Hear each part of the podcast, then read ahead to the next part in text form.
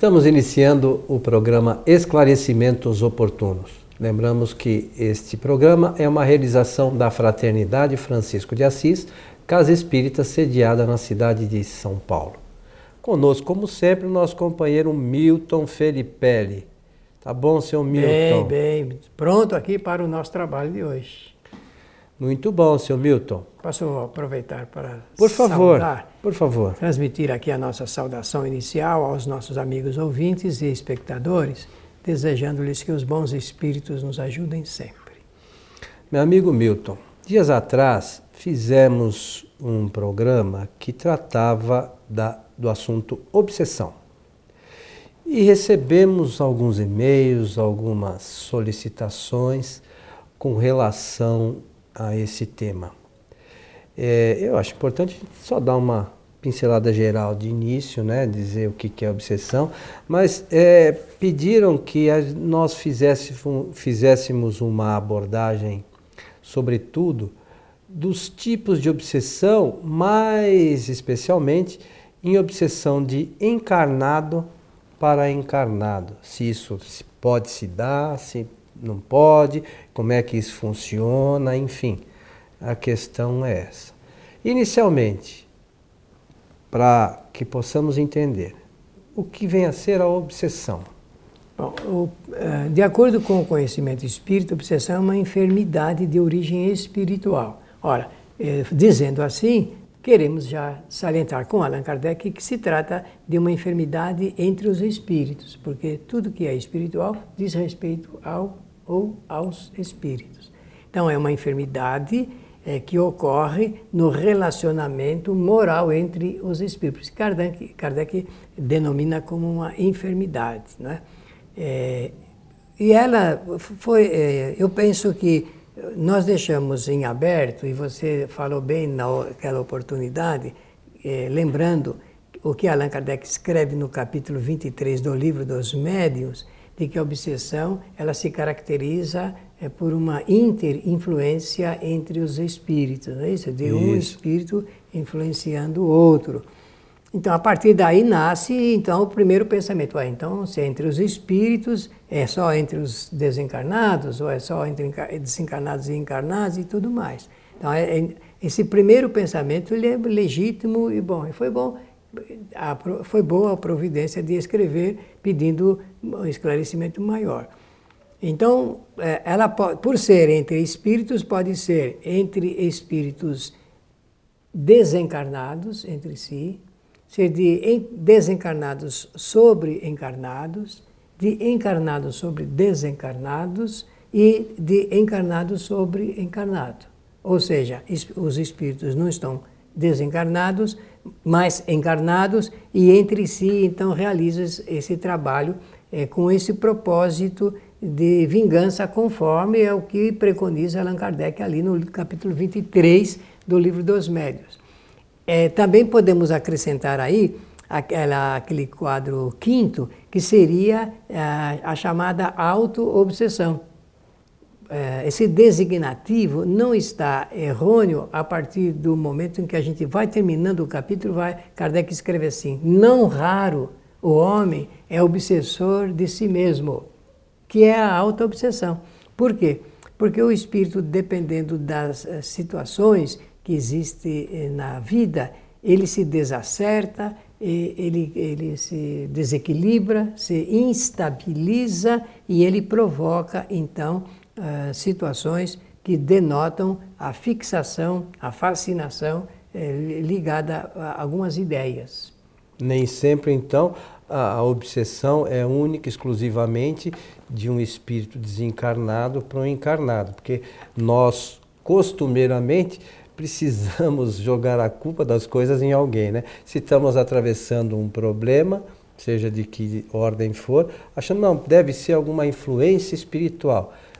Nem sempre, né? Não. Por exemplo, vamos dar, começar por esse exemplo para ir depois falar da interinfluência entre encarnados. O espírito, ele pode ficar fascinado. Esse ficar fascinado não é uma boa forma de mencionar o fato, não. Ele, ele fascina-se por uma ideia, uma ideia, é, por um movimento, vamos dar assim, uma ideia religiosa. O indivíduo pode ficar fascinado por ideias religiosas, por um, um grupo religioso, por uma determinada religião, seita. Pode, Pode. E tem muitos casos desse, de fascinação. Ele pode ficar fascinado por um partido político? Pode, e tem muitos casos de fascinação é, do indivíduo para com partidos políticos. Ele pode ficar fascinado por um clube de futebol? Pode, e tem muita gente fascinada. Isso se torna uma doença, não se torna? Então veja como Kardec estava absolutamente correto quando ele fez essa denominação. Então, é, existem pessoas que ficam fascinadas por automóveis, por exemplo, e pessoas que ficam fascinadas um, por uh, obter, por comprar, por adquirir o automóvel do último tipo, porque ele não quer perder aquele status que ele tem. E ele imagina que se ele passar de um ano para o outro com o antigo automóvel que ele tem, automóvel que ele tem, ele vai ficar é, frustrado em relação à sua é, escala social. Vejam que realmente é, isso é perigoso uhum. e existem pessoas dramaticamente envolvidas com o processo de fascinação por beleza, Muita gente, homem ou mulher, tanto faz, ele fica fascinado pela sua beleza, ou então ele quer cultivar uma beleza, tem como propósito ser uma pessoa de extraordinária beleza, procura todos os recursos, academias, salões de beleza, sei lá. Eu nem sei o que poderia falar a respeito disso que eu não entendo, mas ele fica fascinado por isso.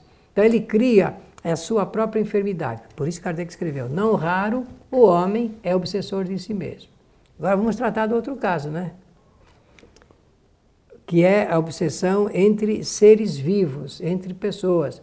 É, me parece que no programa anterior nós falamos a respeito da reencarnação, e falando da reencarnação, nós falamos da atração magnética entre os espíritos, inclusive de uma mãe que, possa, que poderia ser uma inimiga de um futuro filho. Nós não tocamos nesse assunto? Num dos nossos programas nós falamos. Nós sim, tocamos. Se foi, foi sobre a reencarnação. Nesse então eu digo mais, numa, numa família nós poderemos ter é, pessoas, espíritos obsessores entre si. Irmão com irmão, filho com pai, filho com a mãe, mãe com filho. Esse quadro ele é real, isso nós podemos é, verificar na realidade da vida. Na realidade da vida. E, e, e, o que acontece? Por que, que reencarna na, na, mesma família? Exatamente para tentar amortecer, eu falei da atração magnética, para tentar amortecer ou empanar o que seria realmente muito difícil de solucionar a, as pendências de vidas anteriores se fossem em, se tivessem em locais quadros distintos, de adversidade isso porque aí, aí a pessoa tem como correr né? Isto exatamente. No, no caso da família aí, você não tem muito para onde correr né? Porém o, o risco iminente sempre ocorre porque nós nunca sabemos no que vai terminar esse quadro de a perseguição obsessiva. Sempre lembrando que obsessão nunca é uma coisa boa, não existe obsessão por amor. Isso aí é bonito na poesia, mas na realidade não, é uma enfermidade. E é uma enfermidade caracterizada pela psicologia, psicanálise e pela psiquiatria. Todas as três, eh, os três ramos da ciência médica eh, eh, conduzem o resultado de que a obsessão é uma enfermidade. Só que para a ciência é uma enfermidade do cérebro.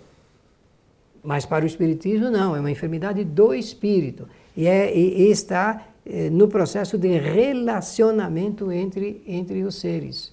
Você falou do espírito, lembrando que é, inteligência, vontade e pensamento são atributos do espírito. Do, ferramentas né? do espírito. Que o espírito trabalha, né, usa para, para a sua evolução. Claro, não há como é, tirar a inteligência, a vontade e o pensamento de uma pessoa, quer dizer, de um espírito encarnado ou de um espírito desencarnado. Ele usa desses três recursos. Então, existe é, nós estamos vivendo um momento histórico importante. Ah, quando eu falo, uso a palavra importante, é porque realmente é, existe um, um, quadro importante da explicação uh, da reencarnação. E que importância tem o momento histórico que nós estamos vivendo? Que ele é um momento em que os seres que estão encarnados procuram, de alguma forma, é, caminhos para entender a vida. Existe uma busca muito grande é, das pessoas em querer interpretar a vida, em querer uma ajuda espiritual. se procura de todos os caminhos possíveis e imagináveis para poder tirar a pessoa da aflição, do desconhecimento, da falta de poder, da solidão, da angústia, da desesperança tá? Que, as pessoas têm. Não querem, eles, ah, hoje nós vivemos o quadro do pavor, pavor de viver. As pessoas estão quase que sem muita expectativa, porque não houve respostas favoráveis, satisfatórias, fundamentadas na ciência eh, espiritual, para explicar como é que funcionam as leis naturais. Então as pessoas estão desacertadas, e isso está criando uma, uma, uma enfermidade coletiva ligada com o quadro das obsessões. Então precisamos fazer alguma coisa para mudar esse estado de coisa. Com né, certeza. E a primeira delas é anunciar é, a imortalidade, é demonstrar isso com muita clareza e evidência, a imortalidade como uma lei natural e que ela é boa, essa lei natural, porque o espírito não morrendo, não fenecendo, não desaparecendo, ele realmente tem sempre novas oportunidades. Que nós estamos sempre evoluindo. Não existe, não é verdade que eh, o mundo está atrasado, está voltando para trás. Não existe isso. Estamos indo para frente. Só que ah, eh, as evidências dessa angústia, elas estão aparecendo assim muito eh, claramente para as pessoas. As pessoas estão em situação de se tornarem infelizes. É, boa parte das pessoas, recebemos diversos e-mails das pessoas relatando justamente isso, né? Não vê objetivo, não vê perspectiva, não, não tem, é, assim, é, vontade de viver muitas vezes. Bem, então eu guardei para essa parte nossa, dessa nossa reunião, desse nosso encontro, eu guardei esta informação que eu vou passar agora para ajudar, porque nós, nós precisamos entender como é que funciona. É que nós crescemos muito do ponto de vista da inteligência, da cultura e da tecnologia, e, e o avanço da tecnologia facilitou, por exemplo, a relação hoje de, da informação num grau tal que eh, as pessoas estão com medo de viver porque eh, o que está assustando as pessoas são as informações tecnológicas. A mídia, por exemplo, a mídia, ela, é, ela assusta as pessoas. Assusta porque ela aflora o, a, a mazela da sociedade. Então dá a impressão que o mal é predominante, que o mal está se sobrepondo ao bem, que não compensa trabalhar em favor do bem. As pessoas estão imaginando isso e não é verdadeiro. É que, é, como se destaca mais as notícias ruins, aquelas que, que são problemas da nossa natureza humana, natureza do mal, é, primeiro, a tendência ao mal, então não sobra espaço para a revelação das coisas boas, excelentes que estão acontecendo, que estão sendo realizadas em favor da nossa humanidade. Porque a maioria não é má, a maioria é boa. Claro. A maioria é boa. Mas é que a gente é atraído ainda pelos pensamentos negativos, por, por coisas negativas, né? É, hum, problemas, às vezes, na, na, quando você tem, por exemplo, alguma catástrofe, alguma coisa é, que acontece pelo mundo afora, parece que os canais de televisão todos noticiam aquilo incessantemente. Por que, que eles noticiam? Porque as pessoas assistem. E, e usam isso, quem usa isso é agente do mal é um agente do mal. Porque aquele que produz o que é bom, o que é belo, o que é útil, e é, e é virtual, assim, de virtude, eu quero dizer, círculo virtuoso. virtuoso, esse é do benigno mesmo, esse está em favor do bem, trabalha em favor da comunidade. Agora, aquele que produz a ideia do mal, a ideia do crime, a ideia do desregramento sexual, a ideia das drogas, esse é realmente é agente do mal. Não pode ser o agente do bem, porque isso desagrega. E está havendo um movimento é, pela, pela força da informação, força dos veículos de informação, de que não compensa o viver em família, de que tanto faz viver em família, que não são necessários laços de família isso também não é verdadeiro. Porque o que garante a sociedade boa, saudável, sadia, é a família. A família bem orientada, bem formada, família modelo.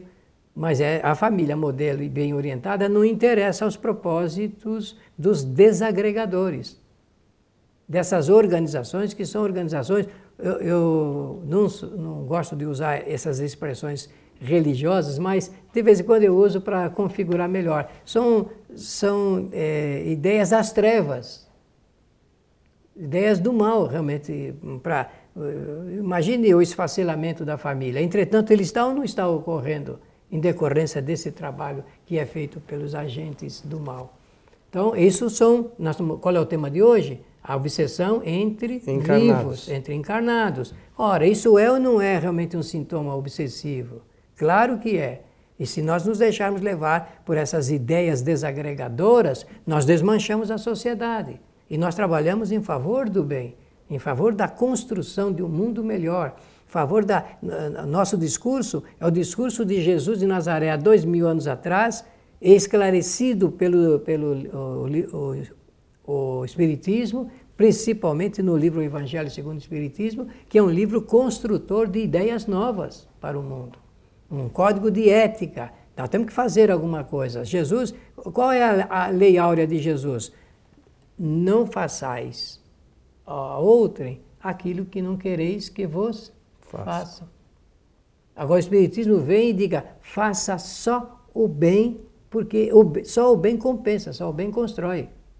Faça o bem pelo bem. Eu estou alinhado sempre aos pensamentos filosóficos do Dr. Albert Schweitzer que deixou a, a, a, assim, a nossa civilização branca para conviver e se entregar as, ao trabalho eh, das nossa, do, do, da África Oriental. E ele fez isso eh, deliberadamente porque ele queria deixar, além de, da sua contribuição, deixar o mundo um modelo de como nós podemos realmente trabalhar em favor do bem. Interessante, né? Milton? Muito. Estou me alinhando ao trabalho de, eh, da Teresa de Calcutá, que realmente demonstra na prática como que nós podemos eh, nos relacionar bem, ajudando as pessoas que precisam de ajuda. A irmã Dulce, a Chico Xavier, a Mahatma Gandhi, que são modelos de como nós podemos nos doar para este planeta a fim de equilibrar as coisas dessa ação tenebrosa da obsessão entre vivos. É, e, e, além da obsessão entre vivos, há a obsessão de vivos para desencarnados, né? que é uma outra questão muito importante também, que, que vale a pena nós lembrarmos, porque às vezes é, desencarna um ente querido nosso, está lá no mundo espiritual, e nós aqui querendo porque quer, quer porque quer que ele esteja aqui conosco, e não sabe que isso acaba atrapalhando de alguma forma esse espírito que está tentando retomar a sua caminhada evolutiva, né, Milton? É, se, se o pensamento ainda for de amor supremo, digamos que isso não ofende Não vai atrapalhar. Uhum. Agora, se for de apego, de, de necessidade extrema de manter aqui egoisticamente, com toda certeza isso traz inconforto, desconforto e assusta um pouco o espírito, né? Então é bom que nós estudemos um pouquinho, sobretudo nessas questões, o livro dos médios, né, Milton? Capítulo Tem... 23 é o tema, é o capítulo que aborda inteiramente esse assunto. Que vai servir para esclarecer de uma forma mais clara aqueles que quiserem estudar a doutrina mesmo. Ah, é só abrir lá o livro dos médios, se quiser, no, no nosso site kardec.tv, tem toda a codificação, todos os livros de Kardec para para que possam baixar o livro que é o Espiritismo também. Toda a, a coleção da revista Espírita pode ser baixada no nosso site www.kardec.tv para aqueles que quiserem realmente estudar, ampliar seus conhecimentos doutrinários. E, e é isso que nós temos que fazer, se a gente é espírita, estudar os livros de Kardec. É, e você diz bem, a palavra certa é estudar, porque só ler não basta. É preciso realmente dedicar tempo para o estudo. O, o, o, estudo depende sempre de cotejamento no campo das ideias, de independência. Nós precisamos criar uma certa independência, de termos um espírito crítico, de examinarmos as, as coisas de acordo com esse espírito crítico, para chegar num termo assim de dominarmos o assunto que estamos estudando. E a questão que o Espírito sempre fala, não, o Espiritismo no Espiritismo a fé é raciocinada. Então use a razão né, no estudo dessas obras, nesses questionamentos, pesquise. Nós entendemos, aceitamos todas as ideias, mas aquele que quer realmente conhecer a, a doutrina espírita tem que estudar os livros fundamentais. É isso, seu amigo? E não entrar na onda coletiva nem do medo, nem do pavor, isso. nem ficar assustado com a vida, porque tudo está acontecendo naturalmente. Isso aí não é contrário às leis naturais, não. É, as leis faz parte, né, faz do, parte da evolução de, do planeta. Faz parte da evolução do planeta. Agora é preciso que a gente esteja sempre é, na companhia dos melhores, das melhores ideias, e isso exige um pouco de cuidado, para nós não entrarmos nessa onda coletiva do desarranjo. Lembrando que a obsessão só se dá se o espírito permitir. Se nós estivermos com os pensamentos elevados, ligados a Deus, a Jesus, nas horas de, de, de maior turbulência, fazermos uma prece, né, Milton? Nos ligarmos a Isso é Deus é com todo, é com todo a, o nosso amor, nos ligarmos ao nosso espírito protetor sobre tudo que está ao nosso lado em todos os instantes.